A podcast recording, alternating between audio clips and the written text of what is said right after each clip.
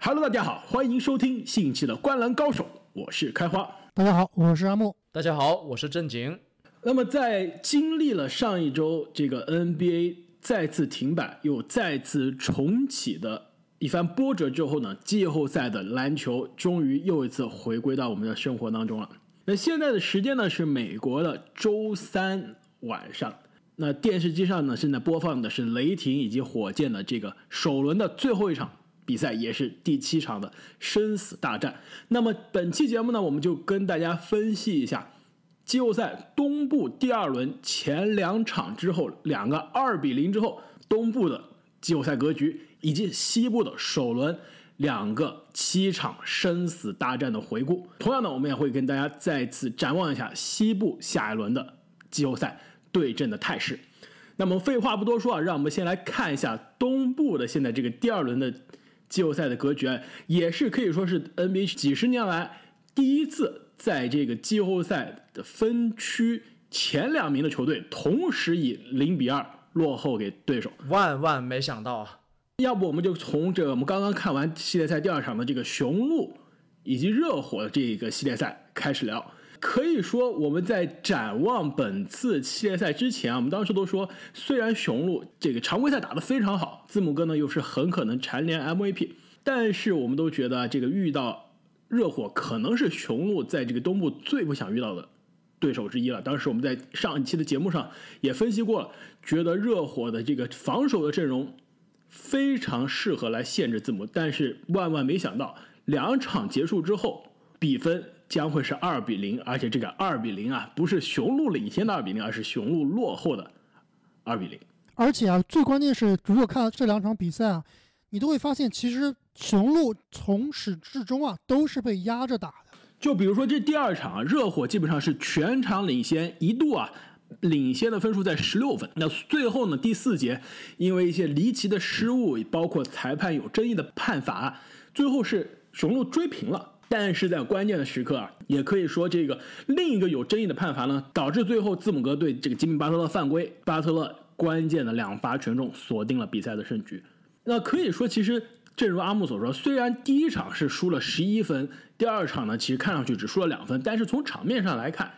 这个东部的第一名啊，雄鹿真的打的没有第一名的样子。其实从头到尾，大多数情况下都是落后给热火的。其实我觉得看了这两场比赛，从头到尾看完，我觉得既有意料之内的问题，就比如说热火的这个多个侧翼可以防守字母哥的人，比如说伊戈达拉，比如说吉姆巴特勒，比如说克劳德，比如说阿德巴约，都可以防住字母哥。就是所谓他们的这个防守哲学，就像建了一堵墙来阻挡这个横冲直撞的这头雄鹿，这个字母哥。其实这个防守是非常奏效的，而且整个东部放眼。整个东部也只有热火能摆得出这样的阵容，基本上场上五个人中四个人都可以换防到字母哥的身上。那这一点是我们能意料到的。没有意料到之外的呢，就是其实第一场和第二场，我觉得第一场可能更明显一些，就是字母哥的这个进攻欲望不够强。其实第一场你看字母哥从头到尾，大多数时候是在给队友去挡拆的，挡完拆之后拿着球再给这个队友。做球，他打的像一个九十年代的 NBA 的中锋的这样一个角色。他其实打的像詹姆斯了。这是第一场比赛好像有九个助攻啊。我觉得不仅仅是像詹姆斯啊，他詹姆斯不会说一直去给队友去挡拆了。字母哥是这个第一场不仅是疯狂的给队友挡拆，还给这个无球跑动的科沃尔去做掩护，就完全把自己变成一个从 MVP 的打法变成了一个蓝领的打法。其实说好听一点，字母哥就是愿意分享球，愿意做脏活累活。我是如果说难听点，其实真的是字母哥在场上不知道该干什么了。他没有自己这个主攻的方式，只能去做些挡拆、抢篮板、策应的这些事情了。没错，我觉得其实有的时候真的在季后赛，就是我觉得真的是要唯结果论的。如果这场比赛、这两场比赛，雄鹿赢了，字母哥打的无私，我们可能会去在节目里说实话，我们在会节目里面会夸字母哥这个前两场为了带动队友打得更无私，但事实上。如果你是球队的老大，如果你是联盟的两届 MVP，在球队的季季后赛的生死关头，如果球队还要落后，还要输比赛的话，你不应该打的无私，你就应该打的更加自私一点。我觉得看完这个帮主的最后之舞的这个纪录片，我觉得印象最深刻的就是，作为一个领袖，其实你在球队生死关头后，你就应该去挺身而出，就应该打得更加自私、更有侵略性一些。这就是这两场结束之后，我觉得我对于字母哥最大的失望所在，就是去年的对阵卡哇伊的季后赛。东部的这个决赛就让人看出来，面对对方更加强硬的防守的时候，字母哥的这个凌波微步、这个快攻大跨步冲击篮下的打法打不通的时候，当球队打不了顺风球、落后的时候，他往往打得更加被动，把更多的球给队友。但是事实上，这支雄鹿我们之前也聊过很多次，球队缺乏的就是第二个可以持球创造进攻的点。第一场没有布莱德索。米德尔顿可以说已经基本上打出他的季后赛水平的超常发挥了，但是还是面对不了对面的防守。对，这个也是正是我想说的。我觉得确实雄鹿这两场失利啊，字母哥是要背首锅的。因为其实我们在第一轮系列赛里面被我们吐槽的这个米德尔顿啊、大洛啊这些点，其实在这一轮系列赛前两场来看，发挥都还可以啊。特别是米德尔顿，我觉得是是真的是超常发挥了。但是依然输掉了，那么我觉得作为当家球星，字母哥真的是要背首锅的。那我也来说一下字母哥啊，我觉得他之所以这两场比赛啊打得像你们所说的不够坚决、不够凶狠，其实我觉得有三个原因。第一个原因呢，就是我们所说的这个热火的防守群啊，真的让他打得非常非常的不舒服。那另外呢，就是他其实他自己的这个这两个赛季开发出来的投篮啊、三分啊。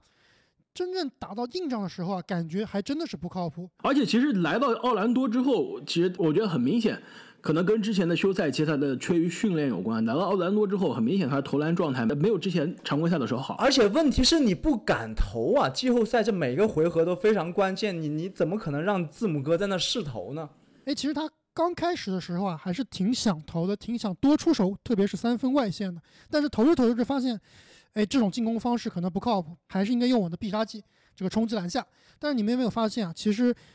字母哥他的求胜欲望、他的攻击欲望强的时候啊，他经常会造这个进攻犯规。他这两场比赛啊，平均每一场都有至少两个进攻犯规。所以外线投不开，冲击篮下的时候呢，又容易这个造犯规。打着打着呢，就可能啊，打着没自信了，就开始分球了。而且啊，其实本赛季字母哥，我觉得让人吐槽最多的一点就是他的罚篮。然后这两场的季后赛可以说是每一分都很关键的季后赛中，他的罚篮又显得更加糟糕了。第一场有过这个罚篮三不沾，并且罚篮的命中率十二罚四中，这基本上可以到这个。巅峰鲨鱼的级别了。我们之前说常规赛字母打出三十加十五的这种数据是巅峰鲨鱼的数据，但他这罚球命中率 也可以说是接近了巅峰，超越巅峰鲨鱼。那第二场呢？这个字母哥可以说罚球的手感好了一些，十三罚九中。但是我们也知道，这个最后第四节关键时刻两罚全失，也基本上这两罚如果当时都中了，这个最后输的这两分有可能也就填上。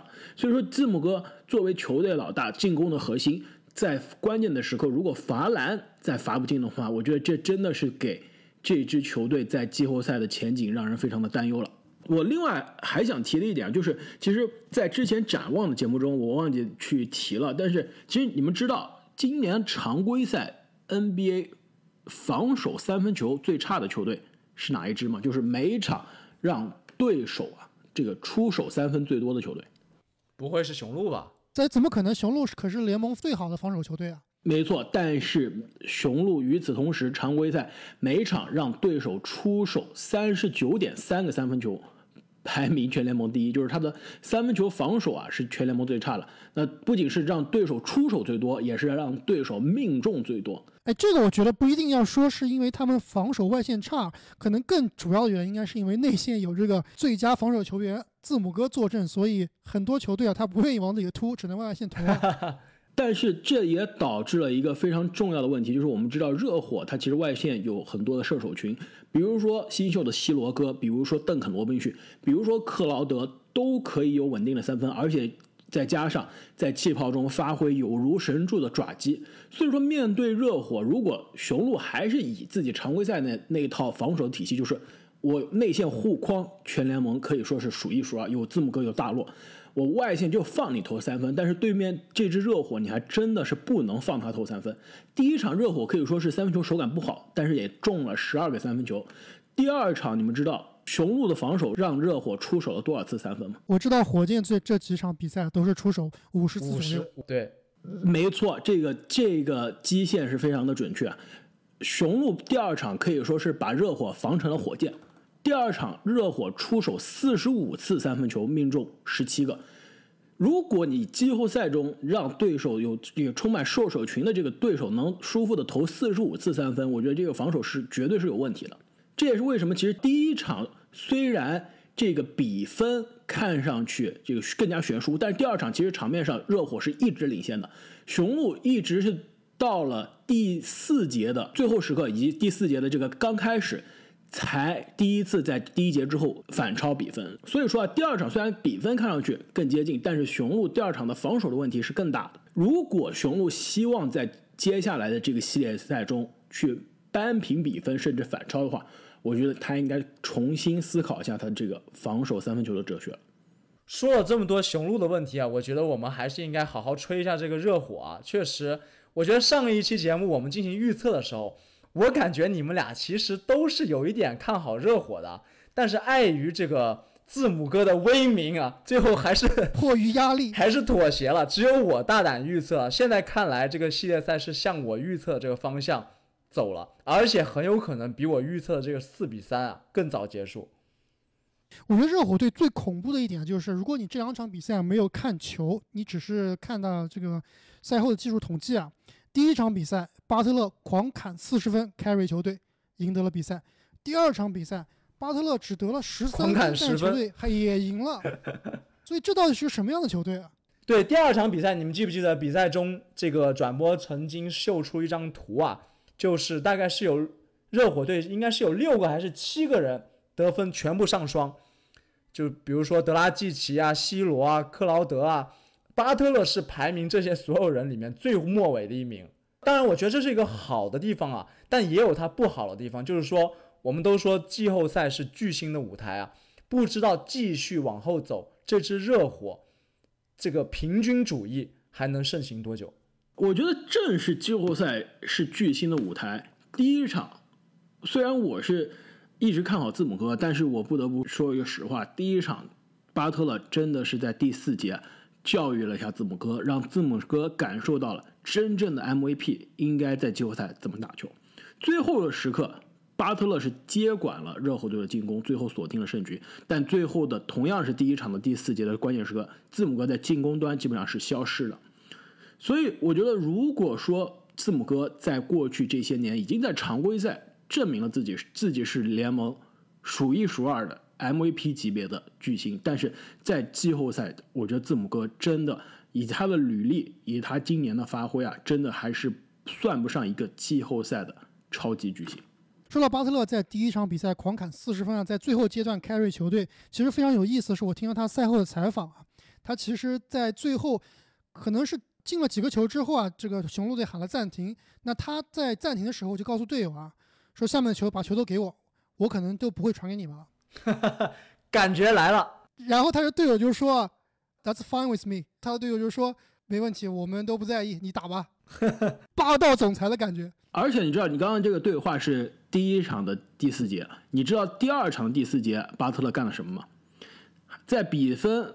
焦灼的最后关头，应该还有三到四分钟的时候，他这个暂停啊，走到这个斯波教练的面前，跟斯波说了一句话：“说后面字母哥全部给我防。”就是说，他第一场的最后是跟队友说：“把球都给我，我来用进攻接管比赛。”第二场的最后时刻是告诉教练：“字母就交给我单防嘛，我用防守来解决比赛。”哇，这个这太有戏剧性了！我觉得这跟小说写的一样啊，灌篮高手的感觉。所以说啊，这个吉米巴特勒虽然职业生涯真的是换了多支球队，从公牛到森林狼，到这个七六人，再到现在热火，而且每一段这个履历。每一段的这个这个经历啊，最后都有点闹得不愉快，与队友、与教练、与管理层啊。但是不得不说，季后赛的吉米巴特真的还是非常的靠谱。我觉得这真的是让我看到了一点东部版的这个卡哇伊的感觉。我觉得另外一个热火这几场发挥非常突出的球员呢，也是我们之前展望节目中已经这个夸过一次的，这就是德拉季奇。这两场比赛可以说德拉季奇担任了雄鹿希望布莱德索去担任的这样一个角色。进攻组织的串联，并且在自己的头号球星被对方防守看死的情况下，可以挺身而出，为球队创造得分。德拉季奇这种球员，其实就是我们平常打野球最讨厌的那种老球痞啊，他真的是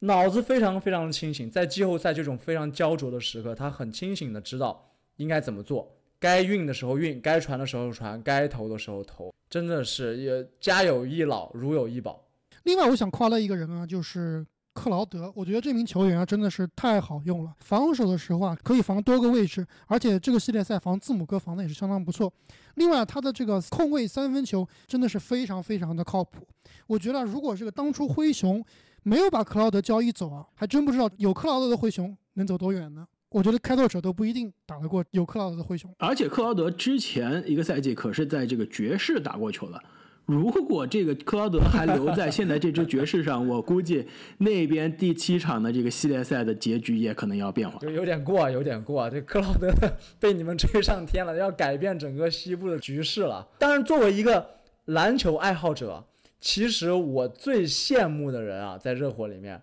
就是 C 罗了。你们想想，这么小的一个年纪，就在季后赛第二轮对阵这个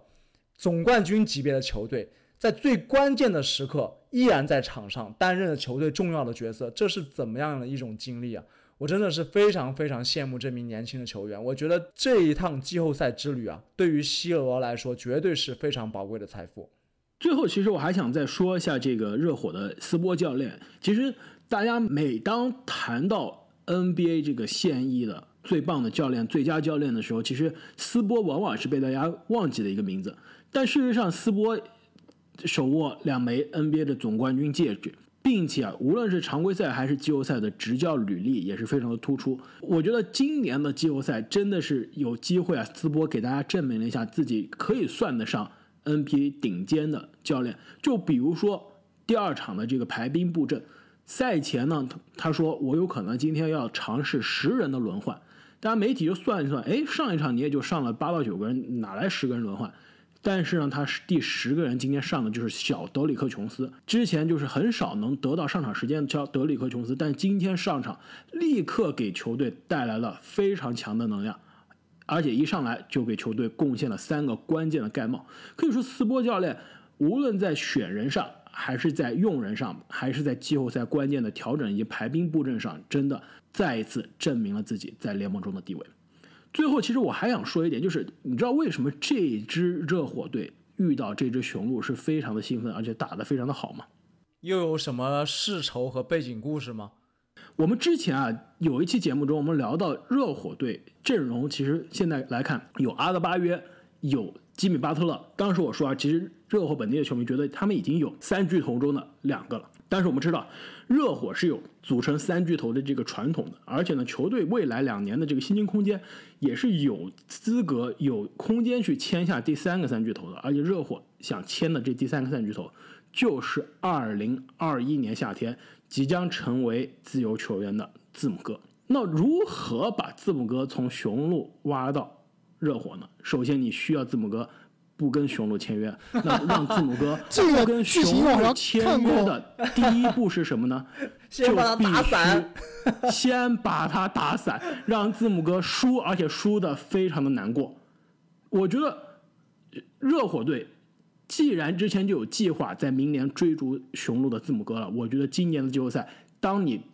追逐的对象就在你面前，而且你有机会把他们拆散的时候，我觉得热火队啊，从上到下。都是拧成了一股绳，就要把字母哥 跟雄鹿给拆散。那是字母哥可能要真要给这个杜兰特打打电话了，咨询一下这个事情到底如何完成。最艰难的路到底怎么走？其实我们说了这么多这个雄鹿的坏话，也夸了这么多热火，但是其实我觉得这个系列赛。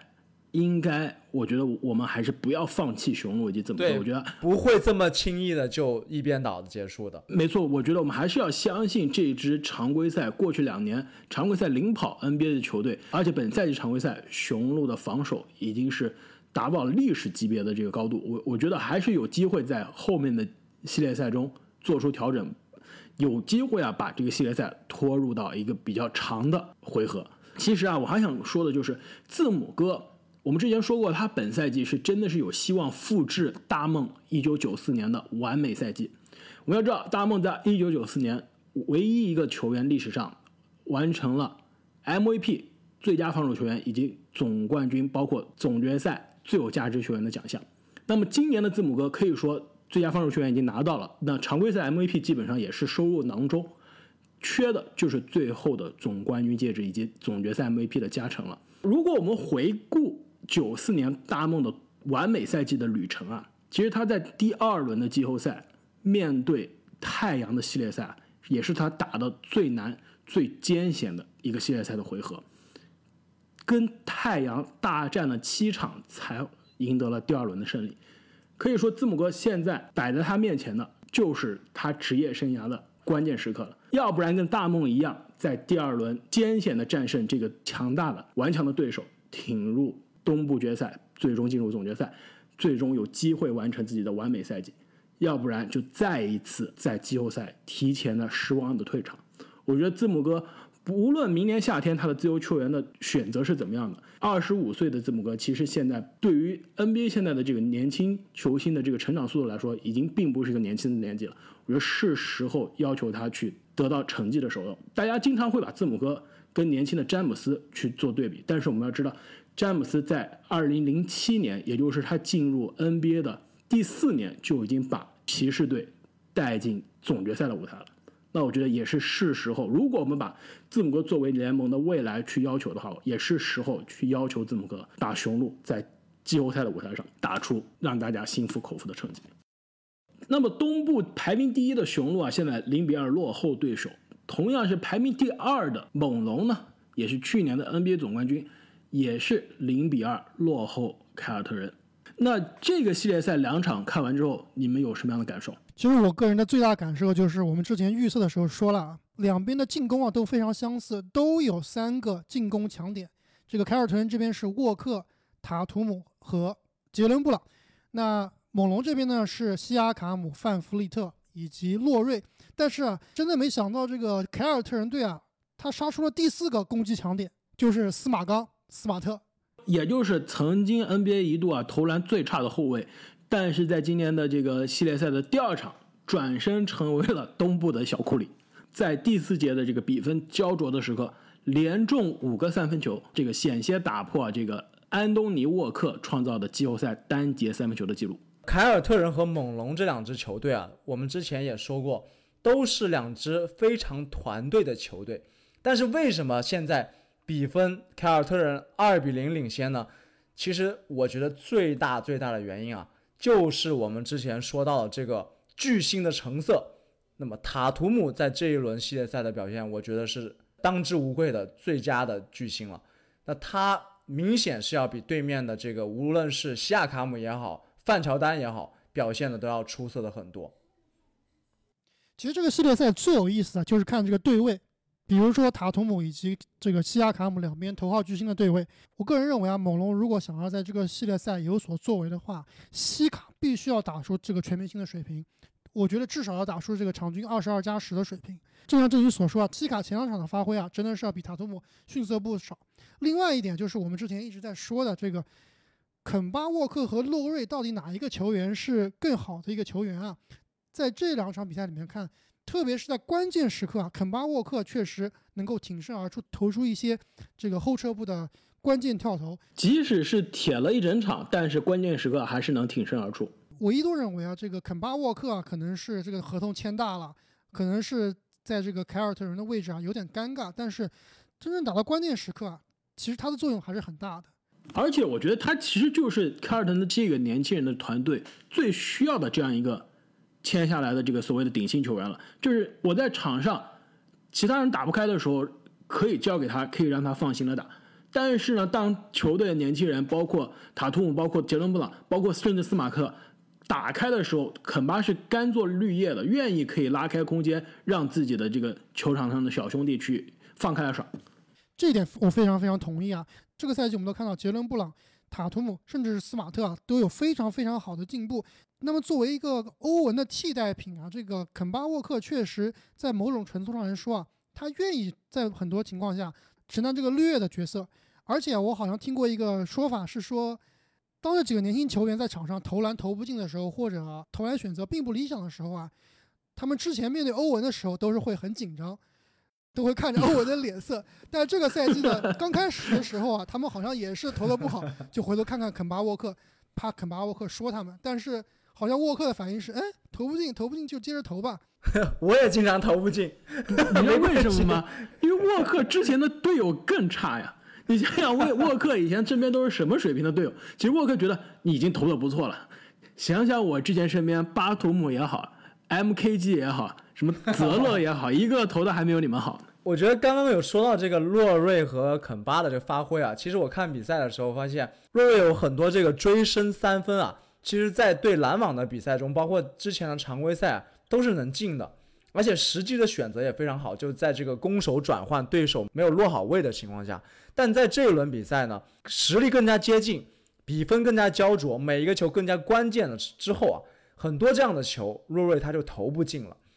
那么我觉得有一个很重要的原因啊，就是有没有人给他兜底的这个问题。就上个赛季。当这个原来这个若瑞和德罗赞一直被网友们戏称这个垃圾兄弟啊，发挥在季后赛发挥总是不好。但是上个赛季自从有了卡哇伊之后，若瑞的发挥上了一个台阶。其实我觉得就是因为后面有一个大腿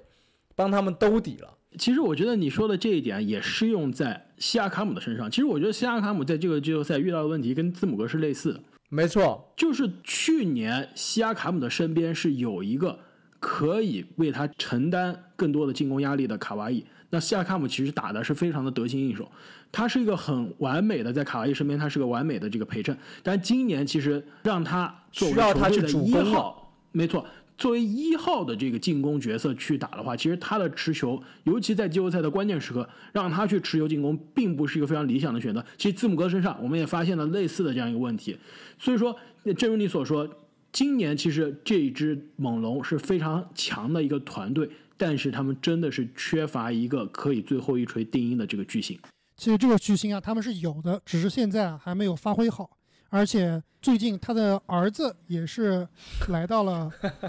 奥兰多的气泡，哎，所以虽然现在是零比二落后，但是我觉得啊，这个球员最终还是会爆发的。就说到这个球员，我知道你说的是范弗利特范乔丹，因为去年的季后赛他生了儿子之后回来，立刻从斯马特变成库里了。然后今年呢，因为他的这个孩子也是呃进入了这个奥兰多的气泡，来陪着家里边人来打这个季后赛了，所以按照你的这个逻辑，他应该投的变更准了，是吧？但是你知道吗？范弗利特他前两场，一场是三分球十二中三。一场呢，三分球是十一中二。其实球队这个进攻打不开，很大的程度上就是跟他的这个进攻的投篮的手感非常糟糕有关。其实我倒是觉得球员的家属来啊，更会影响球员的发挥。你知道为什么热火打得好吗？你知道为什么吉米巴特勒打得好吗？这个我知道。他说来气泡打球，来商务旅行。他不需要家人。对，他说其他球员都赶快急着跟自己的家属见面，跟自己朋友见面。我觉得我就是过来出差的，我不要家里面人来 打扰我，我不要这个分心，我就是老子就是来上班的。我觉得这种态度才是真正有蓝领气质的巨星。